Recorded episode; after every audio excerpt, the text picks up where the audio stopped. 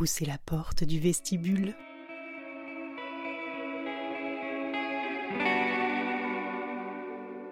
Une fois par mois, nous ouvrons un cercle de parole pour aborder des sujets intimes. Parfois en mixité, parfois en non-mixité, mais toujours en petit comité. On explore, on échange, on expérimente, on réfléchit ensemble. Et surtout, on peut parler de ce qui ne se dit pas. Parce que ces moments sont instructifs et précieux, nous vous en offrons un condensé rien que pour vous. C'est le docu du lab.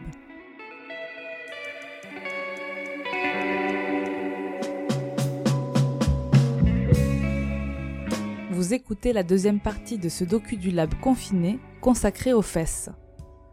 Précédemment dans la partie 1, nous sommes attachés à parler de l'anatomie de nos postérieurs, du regard qu'on y porte, ou pas d'ailleurs, de nos peaux, de nos muscles, bref, on a causé de ce qui compose nos popotins.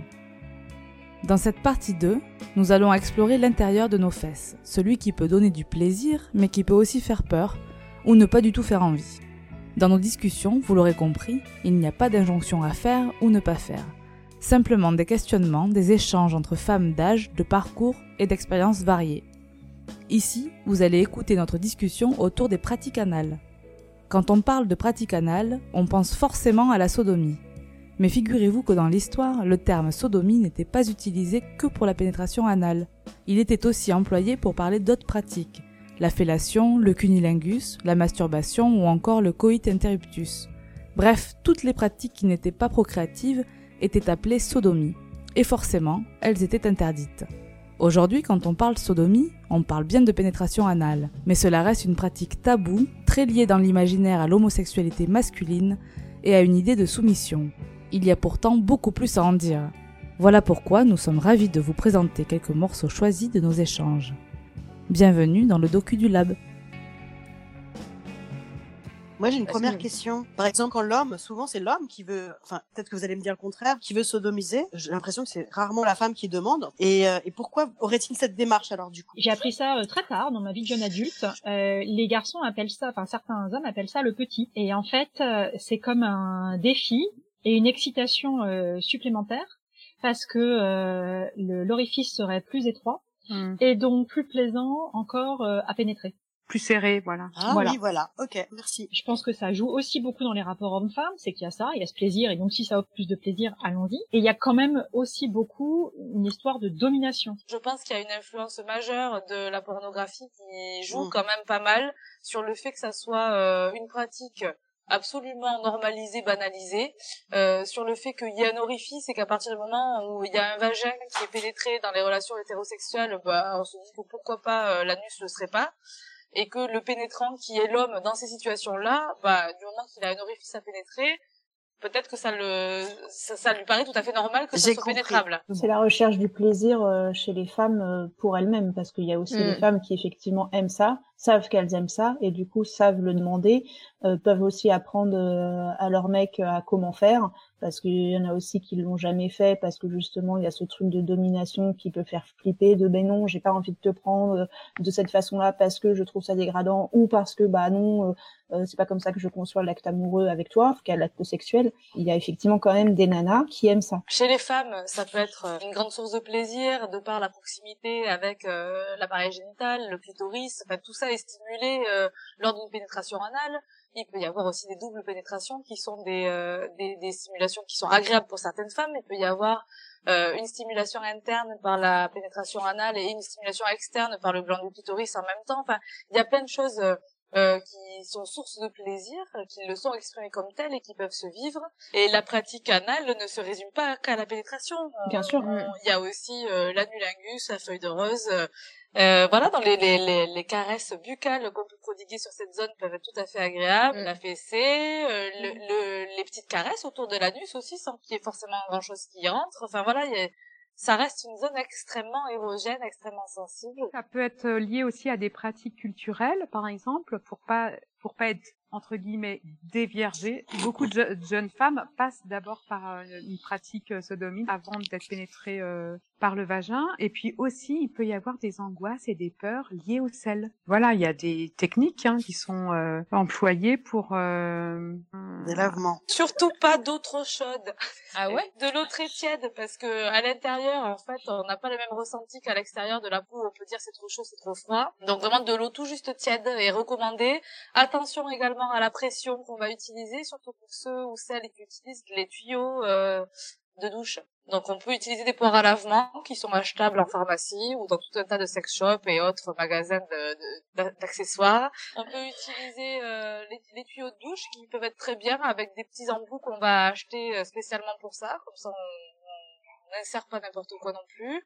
On n'insère pas les choses trop profondément et on met surtout pas d'eau trop chaude et attention à la pression. Mm. De la même façon qu'il y a ce truc de pas se faire mal. Enfin, on a la peur d'avoir mal. Il y, a y a beaucoup d'idées reçues, en effet. C'est euh. plus sec, et, etc., etc., ouais. Bah, l'anus ne se lubrifie pas tout seul. Enfin, très peu. Mm. Et, euh, et la salive ne suffit pas. Donc, mm. déjà, on ne, on ne dira jamais assez euh, d'user et d'abuser de lubrifiant. Qu'en plus, le lubrifiant qui peut servir à masser, à caresser, c'est aussi une manière de se préparer. L'anus, il se dilate. Donc, c'est vraiment, moi, je je, ne, pourrais que insister sur le fait de prendre son temps, euh, euh, à part si on est extrêmement euh, à l'aise avec son anus, qu'on le maîtrise, et, c'est le cas pour certaines personnes, hein, mais mais il y a vraiment cette notion de temps, d'assouplissement, d'ouverture de ce petit sphincter qui est un peu parfois capricieux et qui, en plus, est colporte tellement de et trimballe tellement d'idées reçues, de croyances et de mmh. peurs.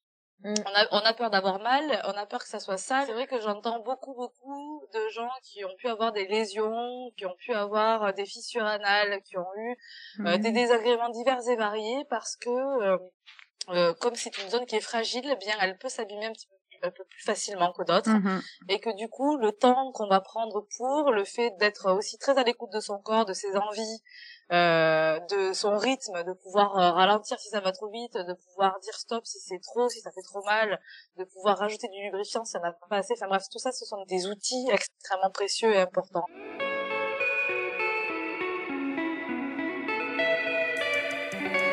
J'étais avec un garçon et il, était, derrière moi et soudainement, mais très très soudainement, hein, une soudaineté euh, rare dans l'histoire de la soudaineté, vraiment. Hein. Je, pense que rien n'a jamais été aussi soudain. Le garçon m'encule. Je suis projetée en dehors du lit par la douleur. le corps entier a fait une sortie de lit entièrement. Le corps lui-même a fait un rejet de la bite. Je suis partie comme une grenouille. Je suis partie en réflexe, mais bang comme ça.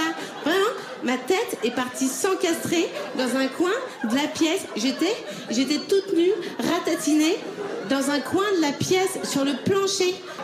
Et j'ai pas eu le temps de dire au garçon Stop, pousse, attention, tu t'es trompé de trou, non, attention, minute de silence, mon anus est décédé. Le garçon me rattrape par les jambes comme ça, il me tire et il me réencule.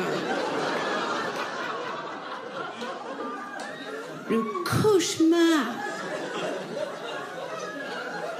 Mais le cauchemar Mais le cauchemar Vous écoutez le docu du lab. Moi, c'est un sketch qui m'a toujours fait énormément rire parce que c'est quelque chose que j'ai vécu. Enfin, clairement, c'était pas voulu.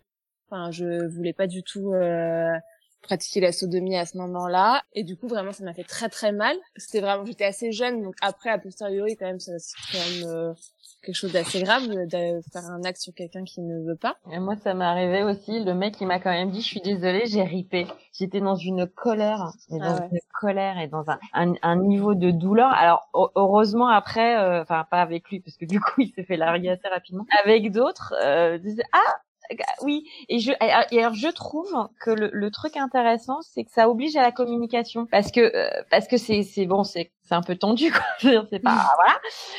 Et, et, en fait, je trouve que ça, oblige vraiment à se parler et à comment on ressent. Et, et pour peu que ce soit euh, un mec qui se débrouille bien, enfin en l'occurrence moi un mec, j'ai pas eu l'occasion de faire ça avec euh, avec des meufs. Et ben je trouve que ça ça, ça aussi c'est intéressant. C'est beaucoup lié euh, au consentement parce que ce truc de euh, j'ai ripé, j'ai enfin en fait non ça rentre pas tout seul quoi. Enfin tu vois c'est c'est mm. même un doigt, enfin c'est ça ça rentre pas comme ça quoi. Ça fait mal, enfin ça peut faire mal Bien sûr. si justement ça n'est pas préparé et donc du coup je trouve que c'est quelque chose qui qui, qui du coup demandent beaucoup plus de consentement encore et donc oui de dialogue. Et, c'est vrai que c'est, pardon, un espace sur lequel, pour le coup, les hommes et les femmes, et c'est ce que tu disais Claire, on est totalement à parité puisqu'on est toutes les, tous les deux pourvus d'un anus. Donc, comment, en tant qu'homme, tu peux t'autoriser à sodomiser l'autre par surprise sans consentement, alors que tu peux savoir toi-même ce que c'est? Tu vois, tu peux pas faire du mal par méconnaissance. C'est-à-dire que tu peux quand même savoir, puisque toi t'en as un, que si on te faisait ça, ce serait pas un truc très chouette, quoi. La sollicitation permanente de se faire pénétrer l'anus si on n'en a pas envie, euh, ça reste pas ok. Oui, voilà. C'est quelque chose qui doit venir euh, tranquillement à son rythme. Pas quelque chose qui m'intéresse, euh, ça ne m'attire pas. Euh, et du coup, je me suis souvent euh, retrouvée confrontée à des mecs de ah mais pourquoi euh, enfin genre comme si c'était pas cool truc, euh, voilà c'est pas cool comme si c'était une espèce de passage oblige ou euh, c'est aussi mon droit de pas avoir envie d'explorer ça et en plus avec toi là maintenant enfin voilà ouais. je pensais rien dans deux jours quand tu me reposeras la question je sais pas tu vois et du coup c'est assez déstabilisant aussi de ce truc de devoir se justifier de mm. Pourquoi j'avais pas envie mais après pour moi c'est un peu pareil avec tout rapport sexuel parce que c'est comme on peut enfin une pénétration bon un couple hétérosexuel femme euh, pénis vagin c'est pas non plus une obligatoire. C'est pour ça aussi qu'on évite mm. maintenant de parler de préliminaire. Ça c'est pas quelque chose qui a bien avant. C'est euh, enfin tout est un rapport sexuel et tout est et on n'est pas obligé de tout faire et de tout euh, la méditation n'est pas obligatoire enfin c'est et de tout aimer aussi et de tout aimer aussi bien sûr et heureusement enfin qu'on n'est pas Enfin, c'est c'est quand même assez ancré encore et effectivement je pense que le versant de, du fait qu'on en parle de plus en plus de la sodomie c'est que ça, ça devient une pratique hyper courante. On voit dans, euh, mais du coup, peut-être que justement dans l'intimité, on en demande beaucoup plus que ça soit aux femmes, peut-être plus aux femmes qu'aux hommes, et que du coup, les, les hommes euh, hétéros se disent bah c'est courant donc on y va, alors que bah en fait comme tout, ça on demande quoi.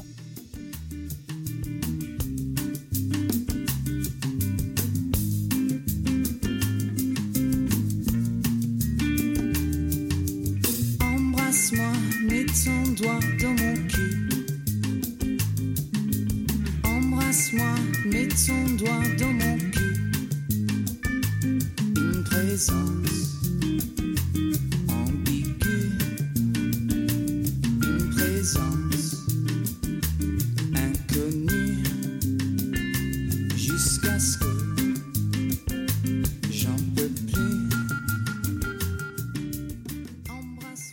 Moi je reste convaincue que ce sont des plaisirs qui s'apprennent, sur lesquels il faut pouvoir aller euh, en sécurité et en sérénité, parce que euh, parce que l'anus est quand même une zone qui reste fragile, euh, parce que la représentation qu'on a autour de ça, on voit bien que c'est pas toujours évident, justement sur ces rapports de domination, de soumission, de dire oui, de consentir à le faire. Mmh. Et, et que ce qui est intéressant aussi à un moment de basculer, c'est de pouvoir dire que la personne qui est euh, naturellement, classiquement, euh, euh, socialement pénétrée peut être aussi pénétrante à un moment et que le, le, le pénétrant historiquement et classiquement peut être aussi pénétré et je trouve que c'est très intéressant de le voir aussi comme ça, euh, sans l'associer à des histoires d'orientation sexuelle. Mais là, on ne mm. parle mm. que justement d'organes et de corps. Et de plaisir. Et de plaisir qui peuvent mm-hmm. fonctionner et exister et évoluer et se découvrir chez tout le monde. Le jour où je suis tombée sur un mec qui était hyper à l'aise avec le fait de se faire sodomiser, moi, ça m'a fait complètement flipper. Ah. Parce que je me suis dit, non mais en fait, il est homo, lui. Mm. Voilà, je suis, tombée, je suis tombée dedans. Ben oui. Et mm. on en a discuté et euh, et j'ai du coup j'ai déconstruit le truc. Mais ça a été j'ai été hyper mal à l'aise en disant c'est pas possible qu'un mec soit aussi à l'aise avec euh, le fait de se faire sodomiser quoi. C'est pas possible. Il y a un problème. Ouais, mm. tu, tu, vois, c'est intéressant de voir à quel point euh, les représentations et les constructions sociales, elles ont encore la dent dure sur euh, justement ce qu'on nous a pas appris. Mm. Et on nous a pas appris que euh, un pénétrant pouvait être pénétré, que ça n'avait rien à voir avec une une orientation sexuelle, que l'anus chez les hommes était une source de plaisir, que une femme pouvait prendre du plaisir en pénétrant. C'est ce qu'on appelle le pegging. chez les femmes, la fesse, elle est sexualisée très vite très tôt, mm. très facilement. Chez les hommes qui ne sont qui n'ont pas de rapport avec d'autres hommes, euh, pas du tout. Moi, je me reconnais aussi dans ce que tu dis, Elsa. Euh, euh, quand j'avais une vingtaine d'années, que j'ai rencontré un partenaire qui qui disait être très à l'aise avec son, son plaisir anal et, et vouloir être sodomisé par ses partenaires féminines.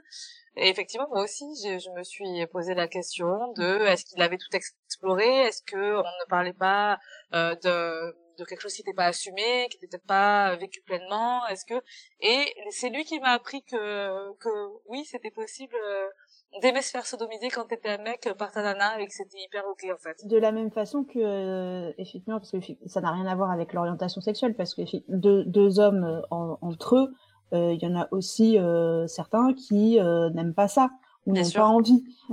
et de la même façon que il y en a aussi qui du coup ne le pratiquent pas pour eux-mêmes, c'est-à-dire d'être d'être pénétrés dans l'optique d'avoir l'autre qui est uniquement passif dans ce, dans une espèce de reproduction un peu hétérosexuée de, mm. de, de, la sexualité. Et euh, mais voilà, ça c'est euh, des trucs euh, qu'on entend rarement en fait, mm. parce qu'il y a ce truc de t'es homo, donc euh, en gros t'aimes te faire prendre. Bah non. Pas forcément. ouais, ouais.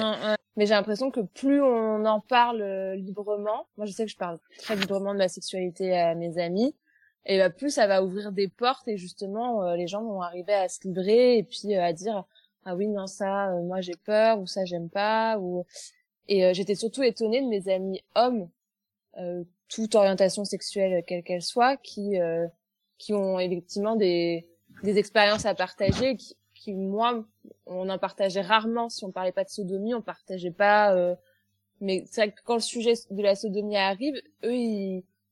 j'ai l'impression qu'ils avaient même plus d'expérience que d'autres d'autres pratiques ou d'autres choses. Où, où, ils ont été actifs ou ils l'ont reçu? Où ils ont été actifs. Je sais que il y en a qui aimeraient bien euh, être euh, recevoir, euh, d'autres qui aimeraient bien le faire avec leur partenaire, mais leur partenaire euh, ne souhaite pas. C'est toute une discussion de euh, de bah de, de, de cette pratique là en fait effectivement de tout ce qui est véhiculé autour de ça est-ce que c'est sale? Est-ce que etc et c'est vrai que de me rendre compte que quand on en parle vraiment ouvertement et ben ça fait quand même tomber pas mal de barrières et qu'il y a beaucoup d'hommes, surtout hétéros et, euh, et cisgenres, qui euh, qui ont encore énormément de d'a priori mm. là-dessus mm. et qui sont euh, et qu'effectivement ils souvent ils sont ah et donc euh, on peut en parler comme euh, on peut parler d'un rapport pénétratif euh, homme-femme hétérosexuel. On parle de plus en plus de cette de cette pratique-là, mais dans les magazines féminins. Et encore, euh, les femmes étant celles qui euh, sont pénétrées. Si c'était vraiment plus tabou, on pourrait tout à fait aborder euh, le truc de manière un peu paritaire. Ça vient quand même, moi j'ai l'impression de plus en plus. Moi par exemple cette année, j'ai été interrogée par à deux reprises par des magazines féminins pour parler de la pénétration des hommes par leurs partenaires féminines. Le tabou, il persiste, mais il y a quand même une libération de la parole, j'ai l'impression. On entend beaucoup ce truc de, par exemple, le sexe anal, ça n'est pas sale. Oui, euh, il peut y avoir de la matière fécale, ça arrive. Oui, il peut y avoir euh, des petits désagréments de cet ordre-là, mais en fait, euh, le corps, il, voilà, c'est un, c'est un, il, fonctionne aussi, et ça n'est pas grave. En fait, il y a aussi un petit vent de dédramatiser ce qui est perçu comme étant peut-être très bloquant, et le très bloquant sur le sexe anal, c'est l'hygiène et la douleur. Ouais. Mm. Et, et, ces deux trucs-là, en fait, ils se, ils se débloquent peut-être justement en en parlant, en en parlant avec ses partenaires, en en parlant, comme tu dis Fanny, euh, autour de soi, en ayant peut-être des, euh, des médias et de la presse qui va, va en parler un petit peu plus et qui va un peu valoriser aussi le fait que ça soit des potentielles sources de plaisir et que ce sont des pratiques qui ne sont pas euh, ni hors normes, ni anormales, ni ni déviantes, etc. Moi, j'étais très contente de d'en parler avec un ami qui est avec sa copine depuis 15 euh, ans. Enfin, c'est une pratique que je fais euh, et euh, moi en tant qu'homme hétéro, j'ai déjà fait ces expériences-là avec des hommes et j'ai aucun problème avec ça. Je crois que chez les hommes, ça les renvoie quand même beaucoup à leur, enfin, à leur homosexualité ou à leur non homosexualité. Enfin, c'est très associé. Enfin, j'ai l'impression que pour une femme, c'est plus la douleur ou effectivement qui risque de se passer euh, chez certains hommes, pas chez tous, parce qu'il y en a encore une fois qui sont super à l'aise avec ça et qui adorent ça et kiffent vraiment. Mais certains, c'est oula, oula, oula, on touche pas. Ça me rappelle une discussion que j'ai eue. Euh, on parlait beaucoup de ça et eux euh, sont homosexuels et je me rappelle très bien de l'un d'eux qui a dit cette phrase qui m'a énormément marqué et que je redis beaucoup à mes amis hétérosexuels cisgenres. Il a dit le jour où les hétéros comprendront qui peuvent pénétrer et être pénétrés et autant euh, kiffer euh, l'un l'autre, ils seront les rois du monde. C'est une bonne nouvelle pour moi que ça démocratise, non pas que j'encourage tout le monde à faire ou à faire, quand c'est pas tant ça, c'est que je trouve que c'est quand même la pratique qui est la plus paritaire. Et je trouve ça euh, intéressant que euh, les hommes et les femmes se questionnent sur ça parce que je suis assez euh, persuadée qu'il y a un corollaire ou un lien de cause à effet sur le rapport homme-femme aussi, en se questionnant sur cette sur cette pratique-là. Et, si j'en suis assez persuadée, c'est que pour moi, je suis assez, enfin, je crois que un truc qui me gêne dans cette pratique, c'est toutes les images que j'en ai dans ce que j'ai lu ou dans ce que j'ai pu voir dans les films explicites. Je vois toujours un rapport de domination. Et, et, et, encore une fois, euh, le, le, les jeux de domination euh, peuvent être des jeux très intéressants, euh, très émoustillants de part et d'autre. Mais là, j'y vois quand même beaucoup un rapport de domination non consenti. Et beaucoup des anecdotes que vous avez amenées aujourd'hui ont bien étayé. Vous avez quand même beaucoup ou tout raconté à un moment une situation non consentie. Non, mais je suis d'accord avec toi. C'est vrai que moi, je le vois dans ma vie privée et intime. Je trouve qu'effectivement, c'est une pratique qui, euh, comme tu as dit, où elle peut être partagée parce qu'elle peut être faite sur les deux corps, que ce soit homme ou femme. Je trouve que ça démystifie tout ça et qu'effectivement, bah, il y a des moments, euh, c'est ça, bah, c'est pas possible, ça fait trop mal, mais la, la, communication, elle est vraiment parlée. Et parce que c'est vrai que je tombe de plus en plus, peut-être que je les amène à moi, mais sur plus en plus de partenaires sexuels qui ont envie d'essayer eux. Et du coup, que ça déconstruit un peu tout. Même moi, ça déconstruit, euh, je peux faire des mmh, mmh. choses. Euh, de ma vie sexuelle. Enfin, on se remet au même niveau et que effectivement, euh, il peut y avoir de la domination, elle peut être dans l'autre sens. Mmh. Et ça, du coup, c'est vrai qu'on se réimagine des choses et que ça, ça amène plein de choses euh, au niveau euh, fantasme, au niveau et que et je trouve que c'est vrai qu'après moi autour de moi, au niveau de de de, de ça, c'est vrai qu'on en parle beaucoup beaucoup et je trouve ça chouette parce qu'effectivement, il faut en parler et comme a dit Claire, il faut savoir aussi tout ce qui va avec cette pratique parce qu'il y a plein de choses qu'il faut aussi euh, mm. savoir comme l'eau pas trop chaude. Je trouve que c'est un sujet fascinant sur lequel euh, je on pourrait parler pendant des heures parce que c'est fascinant aussi bien au point de vue, on va dire, euh, anatomique et euh, générateur potentiel de plaisir que au niveau euh, sociétal, euh, que sur la question des genres, que sur la question du rapport qu'on a à son propre genre et du coup représentation de ce qu'on est censé ou pas faire, du rapport à son orientation sexuelle. Je trouve que ça vient bouleverser plein de choses, poser plein de questions hyper intéressantes et qu'on gagnerait vraiment tous à se les poser. Ah, au fait, j'oubliais. Un dernier petit conseil pour la route. On ne s'insère pas n'importe quel objet dans les fesses, car l'anus aspire. Aussi, les accessoires prévus pour cet orifice sont dotés de socles, de poignées ou autres crochets qui permettent de pouvoir les retirer sans encombre. J'aime tes fesses, pourquoi j'aime tes fesses? Parce que j'aime tes fesses, pourquoi j'aime tes fesses? Parce que j'aime tes fesses, pourquoi j'aime tes fesses? Parce que j'aime tes fesses, parce que j'aime tes fesses J'aime tes fesses J'aime tes fesses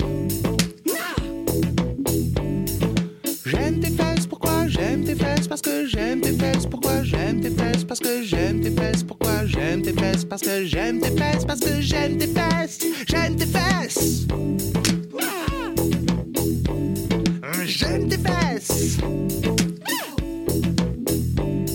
Vous venez d'écouter la seconde partie de ce docu du lab consacré aux fesses. Nous vous rappelons qu'une première partie consacrée à l'anatomie est aussi disponible. Découvrez tous les autres podcasts du Vestibule sur le vestibule.org. J'aime tes fesses.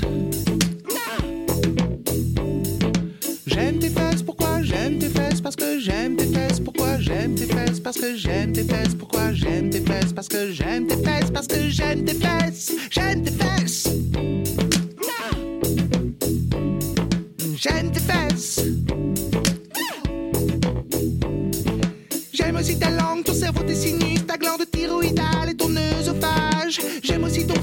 ton estomac, tes intestins, ta vessie et ton utérus. Oh, j'aime tes fesses. Oh, j'aime tes fesses. J'aime tes fesses, pourquoi j'aime tes fesses? Parce que j'aime tes fesses, pourquoi j'aime tes fesses? Parce que j'aime tes fesses, pourquoi j'aime tes fesses? Parce que j'aime tes fesses, parce que J'aime tes fesses